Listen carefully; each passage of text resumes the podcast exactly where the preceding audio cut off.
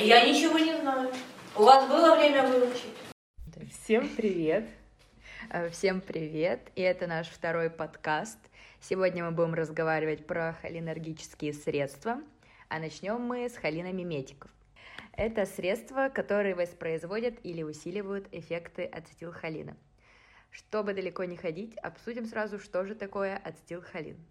Ацетилхолин – это нейромедиатор, который образуется в нейроне, а а именно холин соединяется с ацетилкоэнзимом А, и при входе кальция в клетку нашу ацетилхолин выделяется и действует на рецепторы. Для того, чтобы понимать эффекты ацетилхолина, нужно представлять, в каких именно синапсов он э, работает. А эти синапсы, они эм, соединяют определенные нервы, о которых мы сейчас расскажем. Это несколько групп. Первые — это симпатические и парасимпатические преганглионары.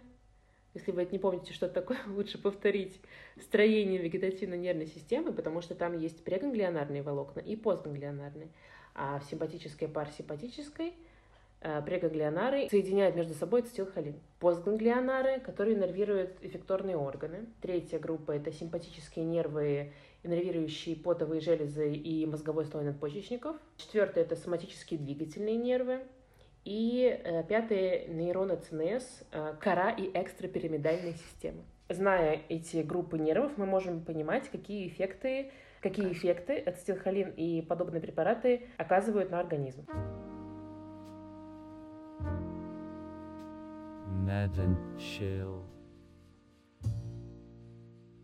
Теперь мы поговорим подробнее о действии ацетилхолина на рецепторы, а именно а, ацетилхолин воздействует на два вида рецепторов. Это N-рецепторы, то есть никотиновые, и M, то есть мускариновые. N-рецепторы, они состоят из нескольких субъединиц, образуя натриевые каналы. В свою очередь, M-рецепторы, они действуют со вторичным посредником. Также какая-то очень сложная классификация у нас рецепторов получается. В общем, мы имеем никотиновые рецепторы, и они делятся еще на мускулатурные и нервные.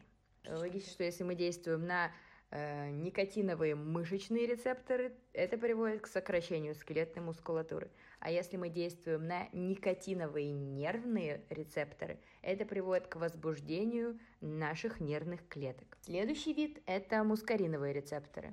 Они делятся на М1, М2, М3, М4, М5, но поговорим мы только о первых трех.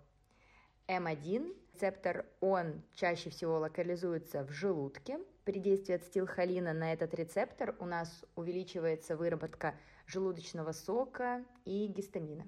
На действие на М2 рецептор, который находится в миокарде, у нас снижается атриовентрикулярная проводимость, уменьшается сила сердечных сокращений и также частота.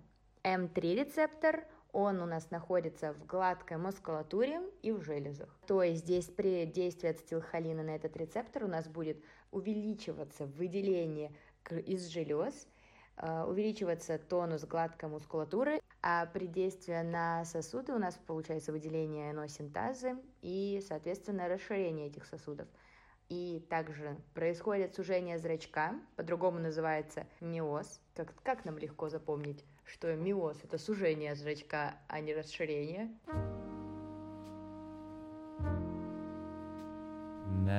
Chill. Как это запомнить? Миоз — четыре буквы. Это маленькое слово, оно поместится в узкий зрачок. А медриас — это длинное слово, и оно поместится в широкий, зрачок. Вот так. М4 и М5 рецепторы, они недостаточно хорошо изучены, но ориентировочно находятся в ЦНС. Из локализации рецепторов можно предположить и а, побочные эффекты, которые препараты, воздействующие на эти рецепторы, имеют. М1 рецепторы, которые находятся в, в желудке и ЦНС, их активация вызывает, э, что логично предположить, э, повышенную секрецию жел- желудочного сока, то есть происходит при частом использовании данных препаратов может происходить формирование язв, так как желудочного сока больше, чем, в общем-то, желудок способен вынести. М2 рецепторы, которые находятся в миокарде, их активация повышенная может снижать активность э, сердца и замедляет ритм проведения, возбуждения. То есть, грубо говоря, это возможность аритмии, брадикардии, в общем, да, которые нужно э, учитывать при использовании этих препаратов. А М3 рецепторы, которые находятся в гладких мышцах, их активация э, вызывает сужение просвета полых органов, например, просветов бронхов, что может вызывать бронхоспазм. А, и также эти препараты могут вызывать спазм аккомодации, то есть фокусировку хрусталика на близком расстоянии. Ложная близорукость. Еще раз получается, М1 у нас в желудке, М2 в сердце, а М3 э, в, по большему счету в железах и в гладких мышцах. Так, зафиксировали, зафиксировали, запомнили И поехали и дальше. поехали дальше. Так, сейчас про- пробежимся по классификации. И начнем мы с деления наших холиномиметиков на, на два вида. Это прямого типа действия и непрямого типа действия. Препараты прямого типа действия, такие как, например, карбахол и пилокарпин, применяются в основном местно, и они используются для лечения глаукомы, то есть мы вызываем сужение а, зрачка, увеличиваем отток внутриглазной жидкости и снижаем внутриглазное давление. Также в эту группу у нас еще ходят никотин, цитозин и варениклин. Э, N-холиномиметики Да, это- и единственная сфера применения – это отказ от курения. То есть человек принимает эти препараты, параллельно уменьшает количество выкуриваемых сигарет и постепенно вроде как должен перестать курить, а потом еще и А препараты принимать. А мы посмотрели, чуть помнишь с тобой статистику, и там, А, в общем, не очень, да, да, они не очень эффективны. эффективные. Более-менее эффективный а, Спрей? спрей, да. Спрей и капли, что ли, какие-то. Но, в общем, пластырь это Да. такое себе. Лишняя трата Да, денег. лучше дальше курить. Знаешь, как. Давайте попробуем запомнить название препаратов. Карбахол сами запомните. Пилокарпин тоже. Никотин легко. Цитизин, ну типа... Ну, Цит это как клетка. В общем, чтобы легче, чтобы легче запоминать названия препаратов, которые, в принципе, как-то логично структурировать невозможно, это просто слова, нужно придумывать глупые ассоциации с названиями этих препаратов. Например, варениклин на что похож? На вареник. И нужно придумать какую-то ассоциацию, как ты, например, куришь и ешь вареник. Ну или кто-то Да, курит. Чтоб не курить, надо... Да, есть, есть вареники, вареник. например, да, да. Такие глупые ассоциации, они очень сильно отпечатываются в памяти и помогают запоминать, в общем-то, любую информацию. Перейдем к следующей группе. Это холиномиметики непрямого типа действия. Ацетилхолин выделяется из нашего нейрона, ацетилхолинэстераза его разрушает, и холин возвращает в наш нейрон. Так, прямого типа действия они ингибируют наш фермент для того, чтобы ацетилхолин не разрушался, больше воздействовал на рецептор. Препараты непрямого типа действия делятся в основном на две группы по тому, на что они воздействуют, на центральную нервную систему или периферическую.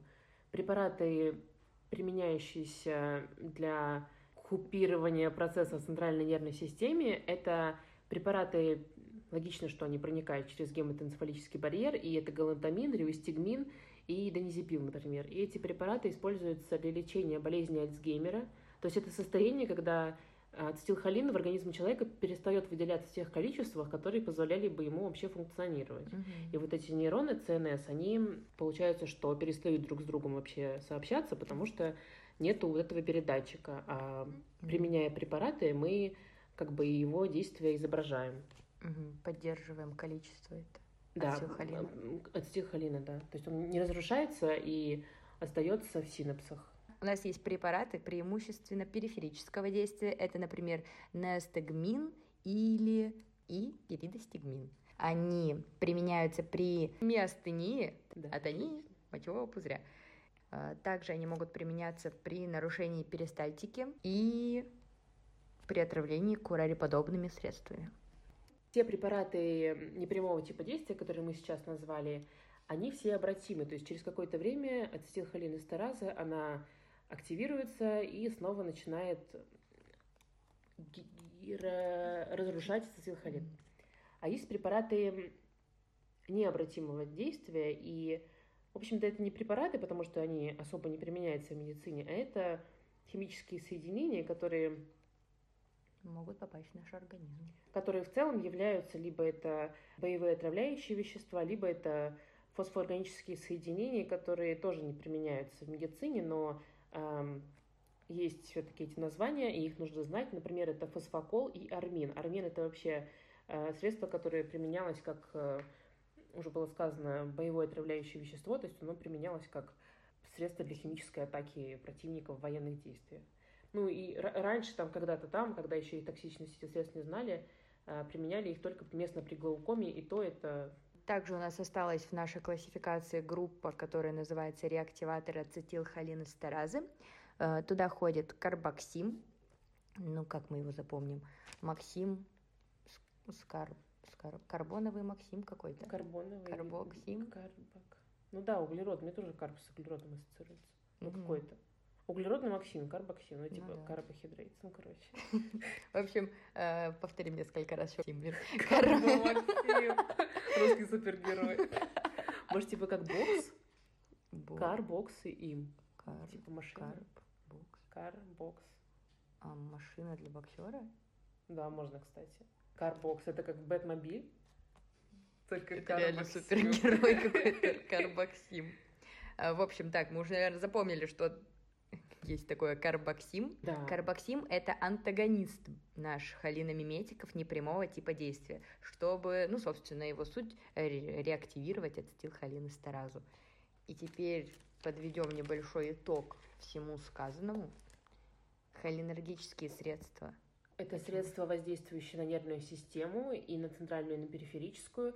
Они э, либо э, нет, они Извини. потенцируют эффекты, либо, либо имитируют эффекты ацетилхолина и применяются при достаточно широком спектре заболеваний. Как правило, это какие-то процессы, которые связаны именно с иннервацией. И эти препараты применяются при а, болезни Альцгеймера, при атонии, при миостении и при глаукоме. Ну и вроде бы мы все сказали про холиномиметики.